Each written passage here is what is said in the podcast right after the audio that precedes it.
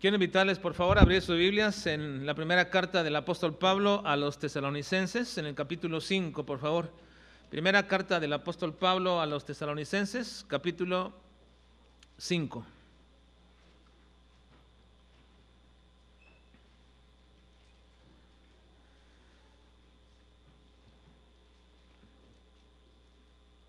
El apóstol Pablo nos exhorta, nos conmina a dejar de dormir y comenzar a velar porque el día del Señor está cerca. Dejemos ya de dormir y comencemos a velar porque el día del Señor está cerca.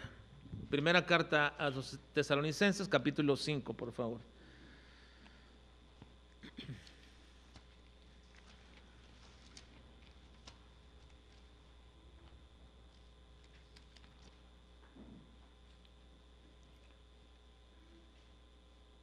Dice el versículo 1, pero acerca de los tiempos y de las ocasiones, no tenéis necesidad, hermanos, de que yo os escriba, porque vosotros sabéis perfectamente que el día del Señor vendrá así como ladrón en la noche.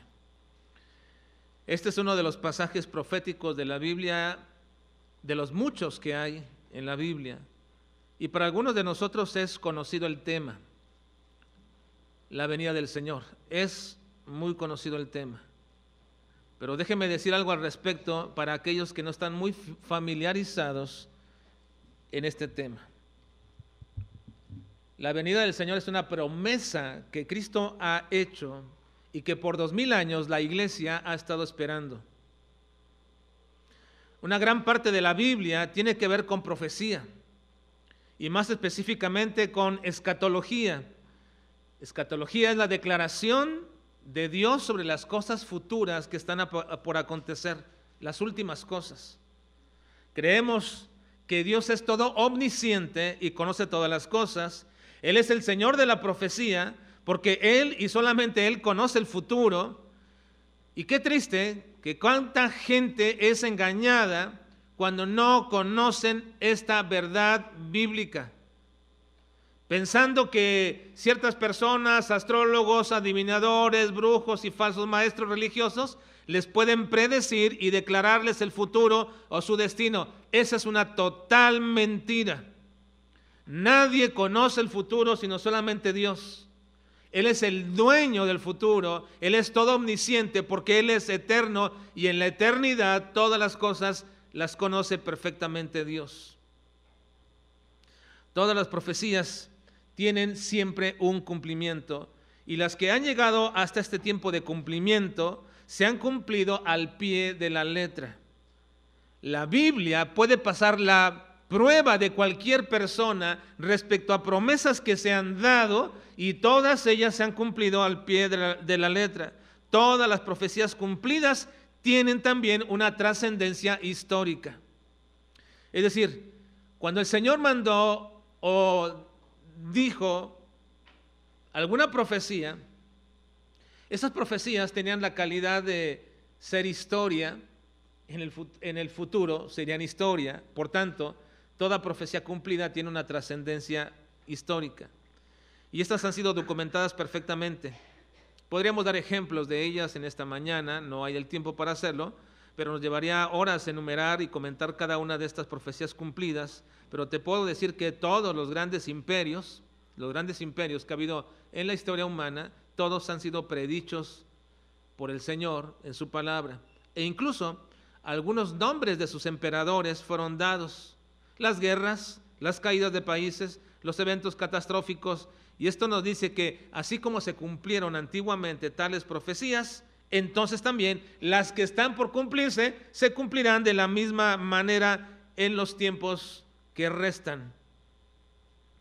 Así que el texto que estamos leyendo en esta mañana nos habla de que estamos en la fase última del plan profético de Dios, donde suceden las últimas cosas.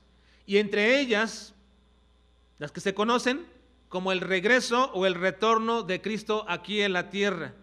A esto se le llama la segunda venida de Cristo, porque la primera ya aconteció hace dos mil años, pero Cristo prometió que vendría otra vez y esa es la esperanza de la iglesia. Por cierto, en su primera venida, esa que conocemos muy bien y que todos le llamamos la Navidad, esa fue la primera venida, y durante el tiempo que estuvo aquí en la tierra, se cumplieron, en esa primera venida y durante el ministerio de Cristo se cumplieron 70 profecías al pie de la letra en cuanto a lugares, a personas, eventos y acciones que se llevaron a cabo en el periodo de la vida terrenal de Cristo aquí en la tierra.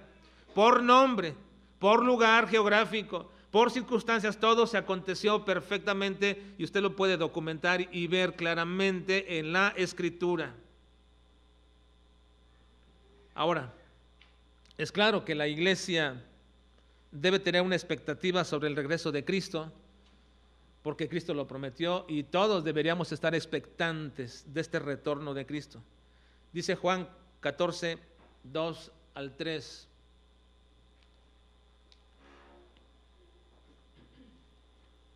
En la casa de mi Padre, está hablando el Señor Jesucristo, muchas moradas hay. Si así no fuera, yo os lo hubiera dicho. Voy pues a preparar lugar para vosotros. Y si me fuere y os prepararé lugar, vendré otra vez, vendré otra vez y os tomaré a mí mismo para que donde yo estoy, vosotros también estéis. Esa es la promesa certera de Cristo. Voy a preparar lugar para ustedes. Y cuando esté todo listo, de acuerdo a los planes del Señor, entonces vendré por ustedes y los tomaré. Ahora ustedes dirán, bueno, pero ya muchas personas han muerto. Por supuesto que muchas personas en dos mil años han muerto, pero también vendrá por ellos, por estos muertos. Esa es la gran esperanza, dice la palabra del Señor, que un día vendrá por esos que han muerto, su cuerpo será glorificado y serán resucitados. Vendré otra vez. En la primera carta a los Corintios, capítulo 15, versículos 51 y 52, nos dice, he aquí os digo un misterio, no todos dormiremos, hablando de la muerte, pero todos seremos transformados, todos, a unos que durmieron, en, una, en un momento, en un abrir y cerrar de ojos, a la final trompeta, porque se tocará la trompeta y los muertos serán resucitados incorruptibles y nosotros seremos transformados.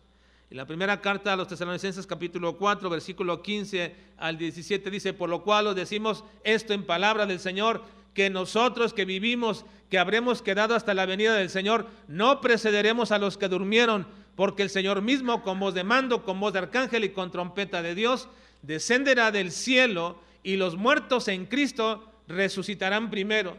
Luego nosotros los que vivimos, los que hayamos quedado, seremos arrebatados y juntamente con ellos en las nubes para recibir al Señor en el aire y así estaremos siempre con el Señor. Tito capítulo 2 versículo 13 dice, aguardando la esperanza bienaventurada y la manifestación gloriosa de nuestro gran Dios y Salvador Jesucristo. Primera Tesalonicenses capítulo 1 versículo 10 y esperar de los cielos a su Hijo, el cual resucitó de los muertos a Jesús, quien nos libra de la ira venidera. Y así pueden seguir versículos y versículos porque es amplia la documentación bíblica del Nuevo Testamento respecto a la promesa de Cristo. Va a venir una vez más. Cristo va a venir. Y esa es la esperanza que todos deberíamos de tener. Sin embargo, ha existido una polémica respecto a dicha esperanza, de que si existen dos eventos diferentes, uno llamado el traslado o arrebatamiento de la iglesia y otro diferente llamado la segunda venida de Cristo. Esa es una polémica que ha surgido. O bien, si solamente existe un solo evento donde se consolidan los dos, el arrebatamiento de la iglesia y el establecimiento de Cristo aquí en la tierra de su reino. Esa es una polémica entre muchos círculos evangélicos y de iglesias. Y aunque la polémica ha sido más fuerte en los últimos tiempos, yo daré mi posición a este respecto en la segunda parte de esta enseñanza que será la próxima semana. Lo que es innegable es que la venida de Cristo es real y una maravillosa esperanza para la iglesia. Y no deberíamos olvidar que Cristo va a regresar y que el regreso de Cristo solamente será para aquellos que creen en Cristo y por ello también a los que creen en sus promesas. Es decir, el hecho de que Cristo regrese es una esperanza para la iglesia, no para todo el mundo. Es una esperanza para aquellos que creen en Cristo y que creen también en sus esperanzas. Y cuando digo que creen en Cristo no me estoy refiriendo a aquellos que tienen una creencia histórica de que Cristo era un personaje que existió aquí en la tierra. No me refiero a eso. No me refiero a aquellos que creen que Cristo existió. Cuando digo que es una esperanza para aquellos que, creen en Cristo, tampoco me estoy refiriendo a los que tienen una creencia religiosa. Es decir, que creen que Cristo es parte de una religión que profesan. Tampoco. Tampoco me, refiero a la creencia filosófica de que Cristo fue un gran maestro, gran maestro de la moral. No, tampoco. Cuando digo que la promesa de que Cristo regresará es una esperanza para aquellos que creen, me refiero a la única forma de creer, de la única manera que la Biblia enseña que necesitas creer para ser salvo de la destrucción y la paga inevitable de tus pecados, de la pena y del castigo que se merece alguien que es pecador. La separación eterna de Dios en un lugar que es llamado el lago de fuego. Un lugar donde la oscuridad será lúgubre, la ausencia de Dios será una total desolación. En ese lugar solo habrá lloro y crujir de dientes. Un predicador dijo que en ese lugar solo habría dos clases de personas, los que lloran y los que crujen los dientes. Los que lloran es porque lamentan tanto no haber escuchado y haber oído la palabra del Señor, como aquel rico, que cuando murió se despertó en fuego, en lamento, lloraba y le pedía y le decía, que hablaran a sus hermanos para que no fueran a aquel lugar. Pero hay gente que estará ahí crujiendo los dientes. Y esa gente que cruje los dientes es porque están manteniendo una actitud de enojo, de decir que no, que fue injusto que estuvieran ahí, que no tiene Dios el derecho de condenarles y de castigarles, y crujirán sus dientes por toda la eternidad, pero Dios tiene todo el derecho porque ha advertido a las personas, les ha dado su palabra y estos han hecho caso omiso. El énfasis que el Señor Jesucristo hace sobre esta circunstancia en este lugar de condenación también es muy, muy amplio. En Mateo 8:12 dice, mas los hijos del reino serán echados a las tinieblas de afuera, allí será el lloro y el crujir de dientes. En 13:42 dice, y los echarán en el horno de fuego, allí será el lloro y el crujir de dientes en el 1350 dice, y los echarán en el horno de fuego, y ahí también, bueno, es repetido en ese mismo pasaje, 22.13. Entonces el rey dijo a los que servían, atarle de pies y manos y echarle en las tinieblas de afuera, allí será el lloro y el crujir de dientes. 24.51 dice, y los castigará duramente y pondrá su parte con los hipócritas, allí será el lloro y el crujir de dientes. 25.41 dice, entonces también dirá a los de la izquierda, apartados de mí, malditos, al fuego eterno preparado para el diablo y sus ángeles. Es terrible la condición de alguien. Dice Apocalipsis 21, 8, pero los cobardes e incrédulos, los abominables y homicidas, los fornicarios y hechiceros, y todos los mentirosos, tendrán su parte en el lago que arde con fuego y azufre, que es la muerte segunda. Y es precisamente que la venida de Cristo, su segunda venida de Cristo, nos lleva a entender y comprender y nos advierte del inminente peligro en el cual se encuentran muchos. Es terrible. Es terrible. Vean por favor en nuestro pasaje de esta mañana, en el, versículo 1 dice, pero acerca de los tiempos y de las ocasiones no tenéis necesidad, hermanos, de que yo os escriba, porque vosotros sabéis perfectamente que el día del Señor vendrá así como ladrón en la noche, que cuando digan paz y seguridad, entonces vendrá sobre ellos destrucción repentina como los dolores de la mujer encinta y no escaparán. Y no escaparán. Ahora bien, hermanos, nuestro pasaje de esta mañana tiene dos propósitos o advertencias muy importantes. Si estamos leyendo esta mañana y poniendo la atención en lo que dice el Señor, Él tiene el propósito de advertirnos de dos cosas. Hoy solamente veremos la primera advertencia. Nos advierte el Señor respecto a la venida de Cristo con un propósito. El primer propósito es establecer y decirnos y recordarnos que la venida de Cristo será repentina. La venida de Cristo será repentina y que el efecto de ser repentino es para unos y no para otros. En este caso, aquí menciona que el efecto repentino de la venida de Cristo es tan sorpresivo y de un efecto pernicioso de alguna manera y de, un efecto tan, tan este, doloroso para ellos. Así lo menciona, para ellos. Vean una vez más versículo 3, que cuando digan paz y seguridad, entonces vendrá sobre quién? Si lo puedes poner mientras ahí, Cale, por favor. Versículo 3. Que cuando digan paz y seguridad, vendrá sobre ellos destrucción repentina. ¿Sobre quiénes? ¿Sobre quiénes? Bueno, aquí menciona ellos. Así que cuando sea la venida de Cristo, esta venida de Cristo es repentina y su efecto sorpresivo será para ellos. Al parecer, hermanos, esta era una doctrina o enseñanza muy bien entendida por los primeros cristianos.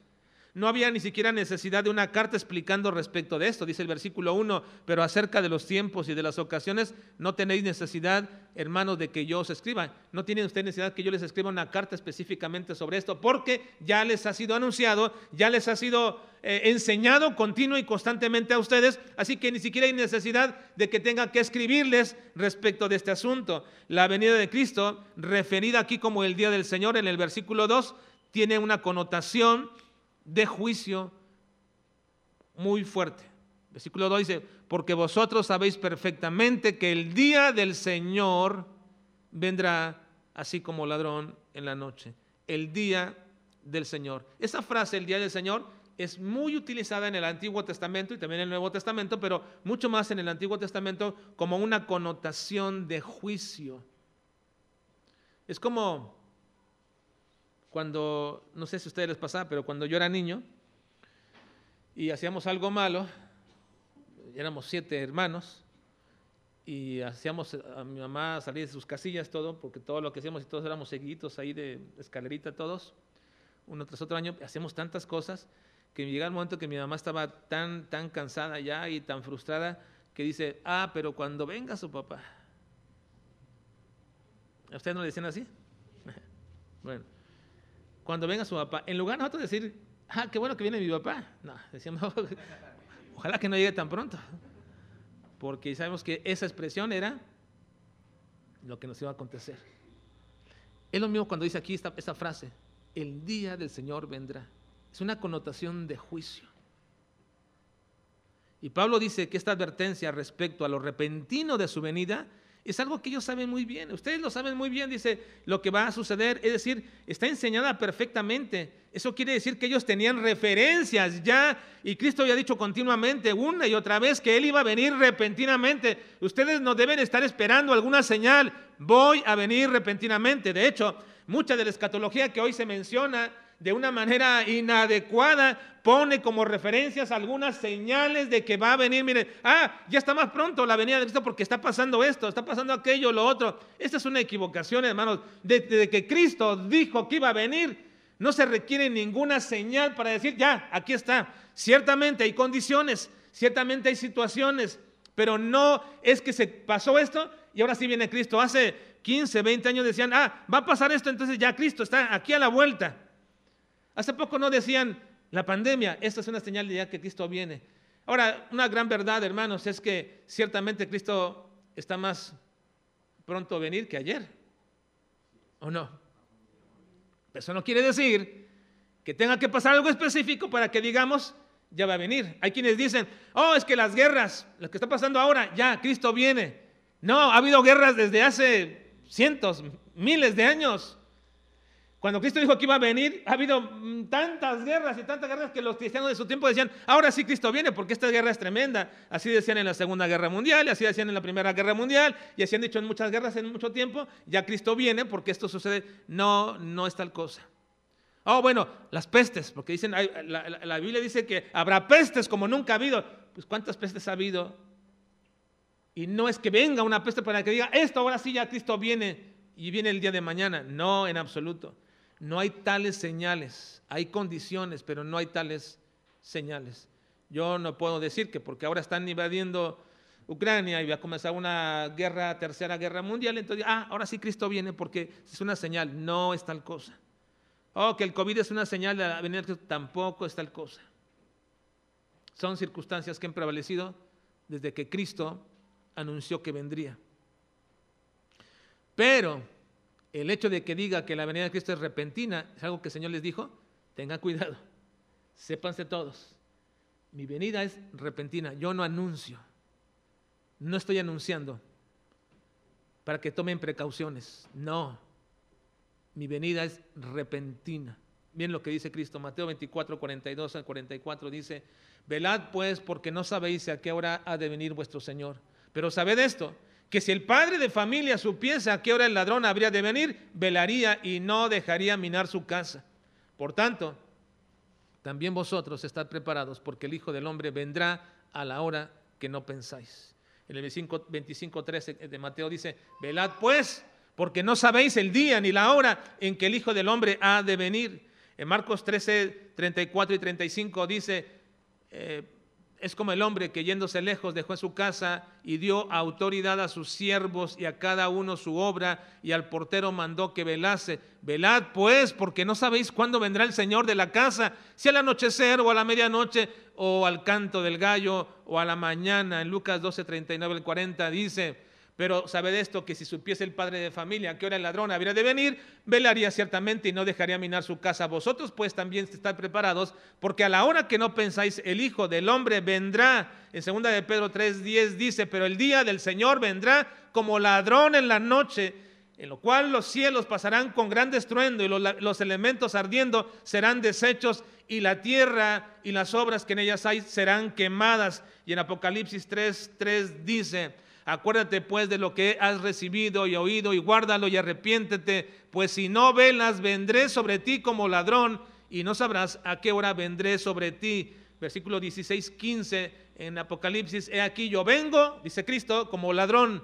Bienaventurado el que vela y guarda sus ropas para que no ande desnudo y vean su vergüenza. La venida de Cristo es repentina. Cuando Pablo utiliza la palabra ellos. Cuando digan paz y seguridad, vendrá sobre ellos. Cuando Pablo utiliza el pronombre ellos en el versículo 3, es muy indicativo a quién se está refiriendo. ¿Para quién es este efecto sorpresivo de la venida de Cristo? Ellos. ¿Quiénes son ellos? Los que no creen, los que no son cristianos, los mismos a los que se refiere en el capítulo 4, versículo 13. Vean, 4.3, esos mismos, ellos aquí los menciona también. Tampoco queremos, hermanos, que ignoréis acerca de los que duermen para que no os entristezcáis como los otros que no tienen esperanza. Hay una diferencia. Los otros, ellos. Cuando nosotros tenemos a un familiar que ha fallecido, que ha muerto, que ha dormido, como dice, eh, como utiliza la palabra en la Biblia, un eufemismo para referirse a la muerte, cuando, cuando, cuando dice, cuando alguien de nosotros ha muerto, mi padre más cercano, el que, el que inmediatamente ha muerto, y ha muerto en el Señor, yo tengo una esperanza. Yo tengo una gran esperanza. Tengo una fe. Porque mi padre creyó en Jesús. Porque Él nos encaminó en el Señor. Porque Él nos guió y sé que Él creyó en Cristo y tengo una esperanza de que un día Él también resucitará. Pero hay quienes no tienen esperanza. Y puedo decirlo respecto a mi abuelo, mi abuelo paterno. Cuando nosotros conocimos del Señor Jesucristo, siendo yo pequeño, muchas veces intentamos testificarle y llevarle a los pies de Cristo, y él nunca quiso, nunca quiso, y él quedó ciego por, por su diabetes, y recuerdo que ya yo era un preadolescente y, quisimos hablarle muchas veces y se enojaba y se enfurecía y tomaba su bastón y nos daba de por todas partes. Y, ya casi en, el hecho de su muerte decíamos, abuelo, reconoce a Cristo como el verdadero Señor, el Señor de tu vida. Y él decía, no, yo confío en mi religión, confío en mi Virgen, confío en esto. Yo no puedo confiar en nadie más, confío en mi iglesia. Y siempre decía, no, no lo voy a hacer. Y aún en el hecho de su muerte, él renegó y no quiso creer en Cristo. Yo no tengo esperanza de verlo algún día. Sin embargo, cuando hablamos de los que no tienen esperanza, se refiere a aquellos que no creen. Ellos no tienen esperanza. Aquellos no tienen esperanza. Así que entonces, el pronombre ellos se refiere a los que no creen. También dice el versículo 3 de nuestro pasaje, que cuando digan paz y seguridad, en el versículo 3, cuando digan paz y seguridad, esta es una forma de mantener a, mucha gente con una esperanza inadecuada, incorrecta. Hay gente que está confiando respecto a, a, que las cosas van a mejorar, que las condiciones políticas van a mejorar, que las económicas van a mejorar, que todo lo que sucede en este mundo va a mejorar. Déjeme decirle que no es así. Y si destruyo sus esperanzas, que así sea para que usted ponga su esperanza solamente en uno, que es Cristo. No, no, no. La historia humana no va en aumento, no va mejorando, no. El hombre no va progresando. El hombre no va en mejoría. Cada vez más se degrada. Cada vez más nuestra sociedad se está degradando. No vamos a mejorar ni como mundo, ni como sociedad. No vamos a mejorar, vamos a ir cada vez peor y peor y peor, porque la historia del hombre está por concluir.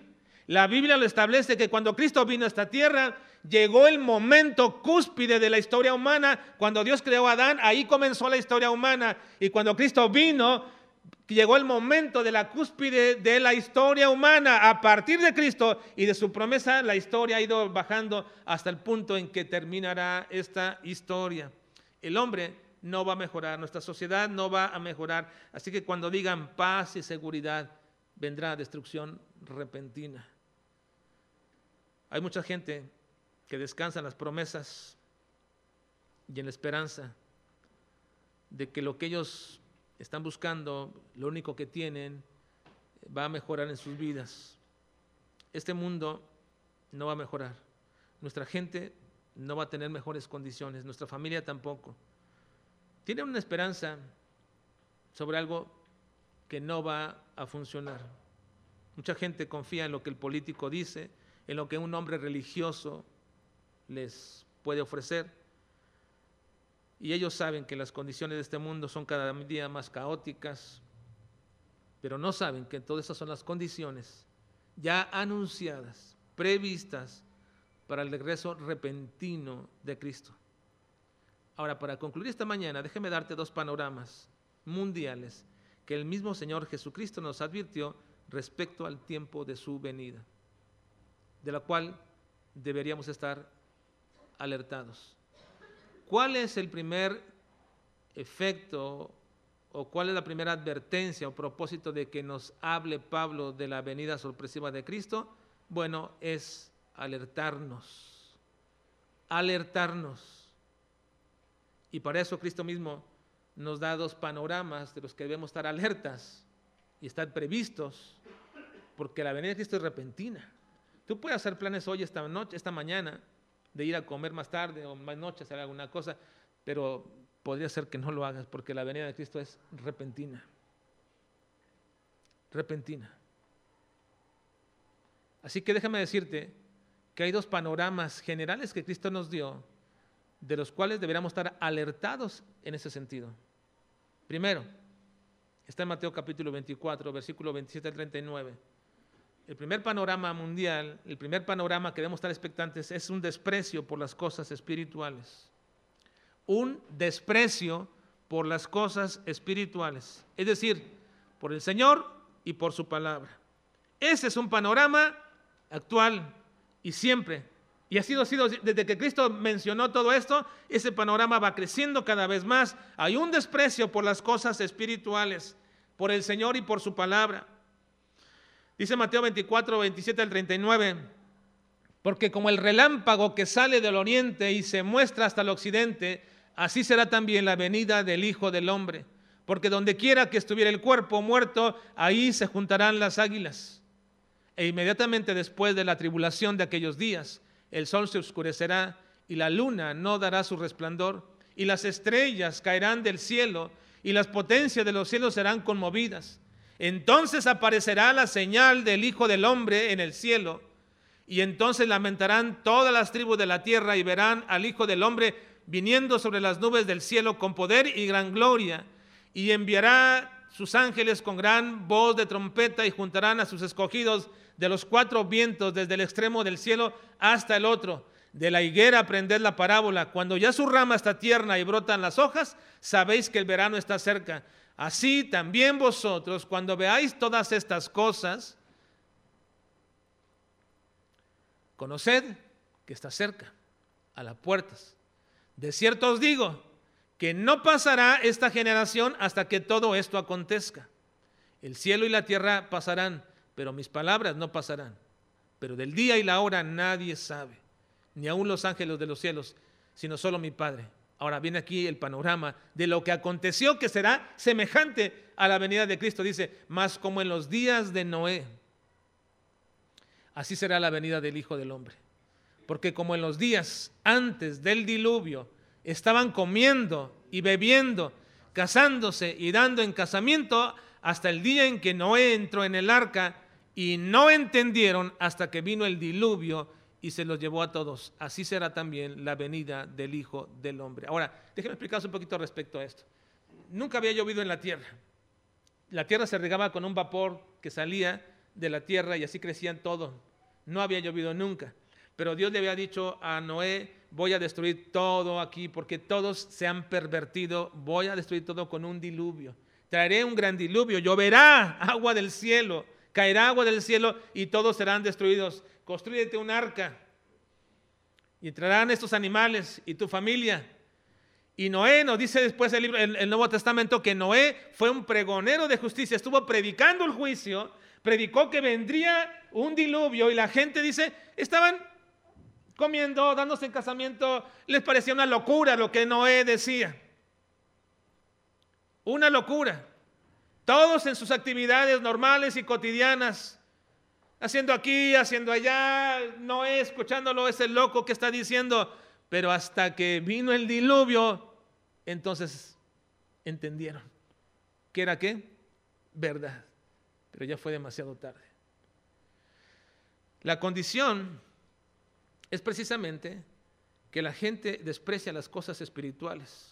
Qué bueno que ustedes pudieron venir esta mañana a la casa de Dios, porque eso significa que tienen un deseo por las cosas espirituales. Pero hoy día mucha gente no tiene ningún deseo de las cosas espirituales, de conocer la palabra de Dios, a Dios mismo. No hay ningún deseo. Para ellos el día domingo es un día de descanso, es un día de hacer fiestas, es un día de ir a hacer cualquier otra cosa, pero nada en cuestiones espirituales. Y si estás aquí esta mañana no es por una casualidad. No, de ninguna forma. El problema es que mucha gente no cree lo que se anuncia, lo que se dice, lo que la palabra de Dios se dice. Te acabo de decir, y lo puedes comprobar, y pasa la Biblia por un, por un filtro de la historia y verás que todas las profecías cumplidas se cumplieron al pie de la letra históricamente lo puedes comprobar. Y que la venida de Cristo también se cumplirá. La tragedia más grande para una persona es que cuando se le anuncia algo, se le advierte algo, no lo crea. Esa es una tragedia. Mucha gente dice, yo no puedo creer porque hay tantas religiones y tantos caminos. ¿Quién tiene la verdad? Entiendo esa forma de pensar. Pero mi propósito no es convencerte de que esta iglesia tiene la verdad y que esta, este grupo tiene la verdad. No, no trato de convencerte de eso. Ese no es mi propósito. Es más, creo que si te convenciera yo sería perjudicial, perjudicial eternamente para tu vida.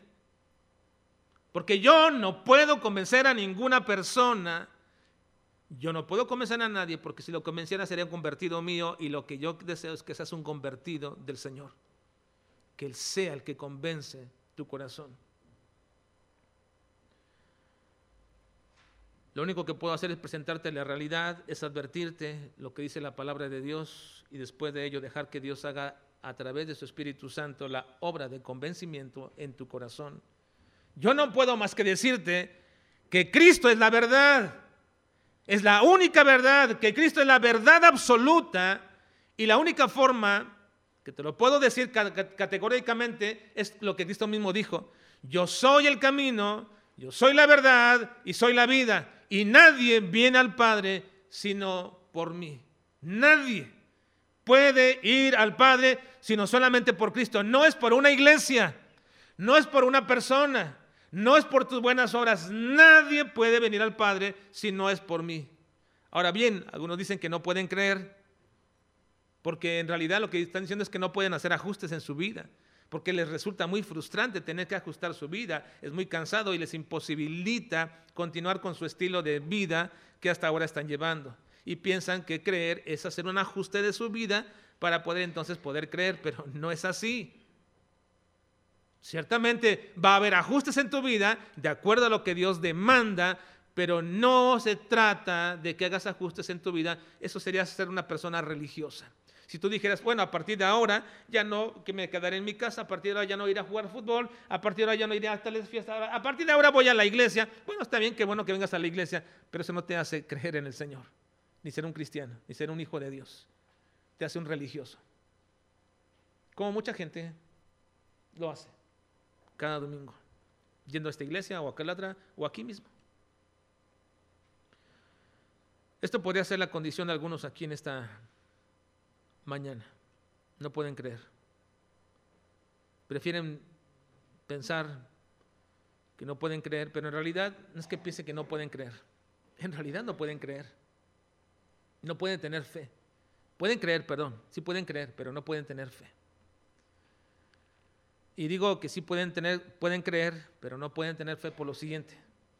Porque cuando alguien te presenta las verdades bíblicas, tú tienes una posición mental de decir, creo en eso o no lo creo. Creo que es verdad o creo que no es verdad. Pero eso simplemente es una acción intelectual. Nada más.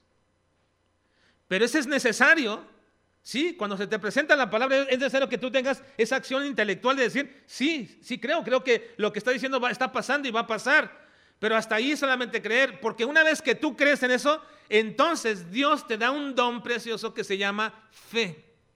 Y la fe no es tuya, la fe proviene de Dios. Cuando alguien oye la palabra y la entiende, y ahí es la palabra creer, entender. Sí le entiendo, entiendo lo que está diciendo. Es, el, efecto personal de creer. Entonces dice la palabra de Dios que Dios nos da fe. Y esa fe es necesaria para que tú puedas ser salvo. Porque sin fe es imposible agradar a Dios. Porque si no hay fe, yo no puedo realmente ser salvo de la ira venidera que vendrá. La palabra de Dios nos dice que es necesario que tengas fe. Ahora, yo te he presentado esto en esta mañana diciendo, las condiciones de las circunstancias van peor, peor, no hay esperanza, no creas que vendrá un político o vendrá una persona para decir todo va a ir para arriba, no, no, no va a mejorar absolutamente nada.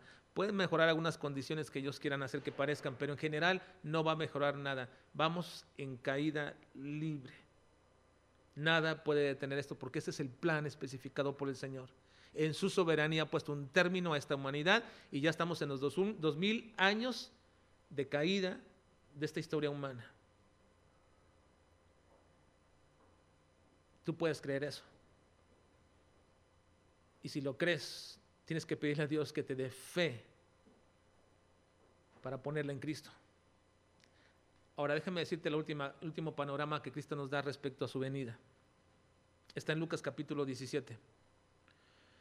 Un segundo panorama y final de esta mañana es la descomposición moral y social son las condiciones de esta venida, las circunstancias de esta venida. Dice Lucas 17, 26 al 30. Dice, como fue en los días de Noé, así también será en los días del Hijo del Hombre. Comían, bebían, se casaban y se daban en casamiento hasta el día en que entró Noé en el arca. Y vino el diluvio y los destruyó a todos. Asimismo, como sucedió en los días de Lot, comían, bebían, compraban, vendían, plantaban, edificaban. Mas el día que Lot salió de Sodoma, llovió del cielo fuego y azufre y los destruyó a todos. Así será el día en que el Hijo del Hombre se manifiesta. Primero dice que fue como los días de Noé, nadie creyó, eran incrédulos. Pero también dice que la venida de Jesús era como en los días de Lot en Sodoma y Gomorra. Todo el mundo sabe, y si no lo sabías, pero Sodoma y Gomorra son el símbolo de la depravación.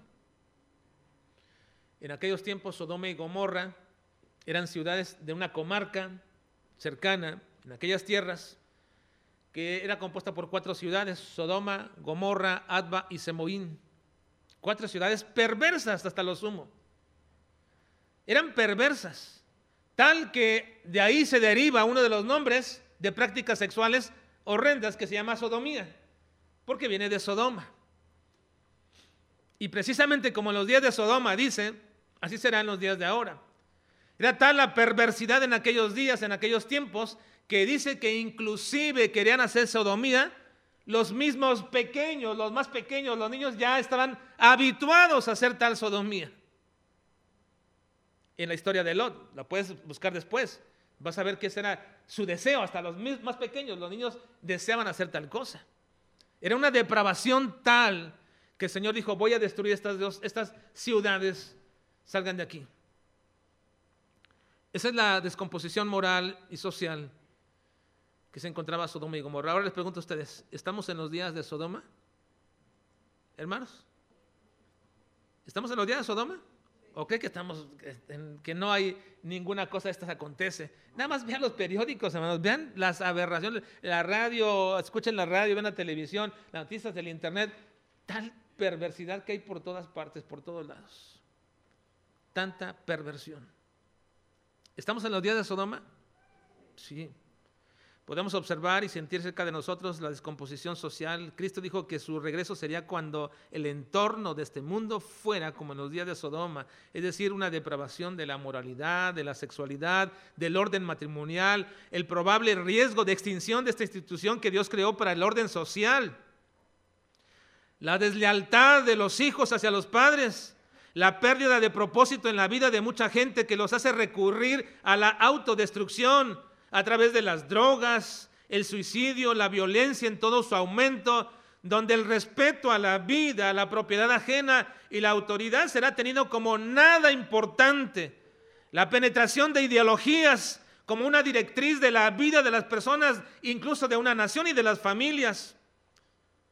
Una familia que se destruye dentro de la sociedad el entorno económico, político, moral y social son claras marcas de un entorno que va a culminar con el pronto y repentino regreso de Cristo a la tierra.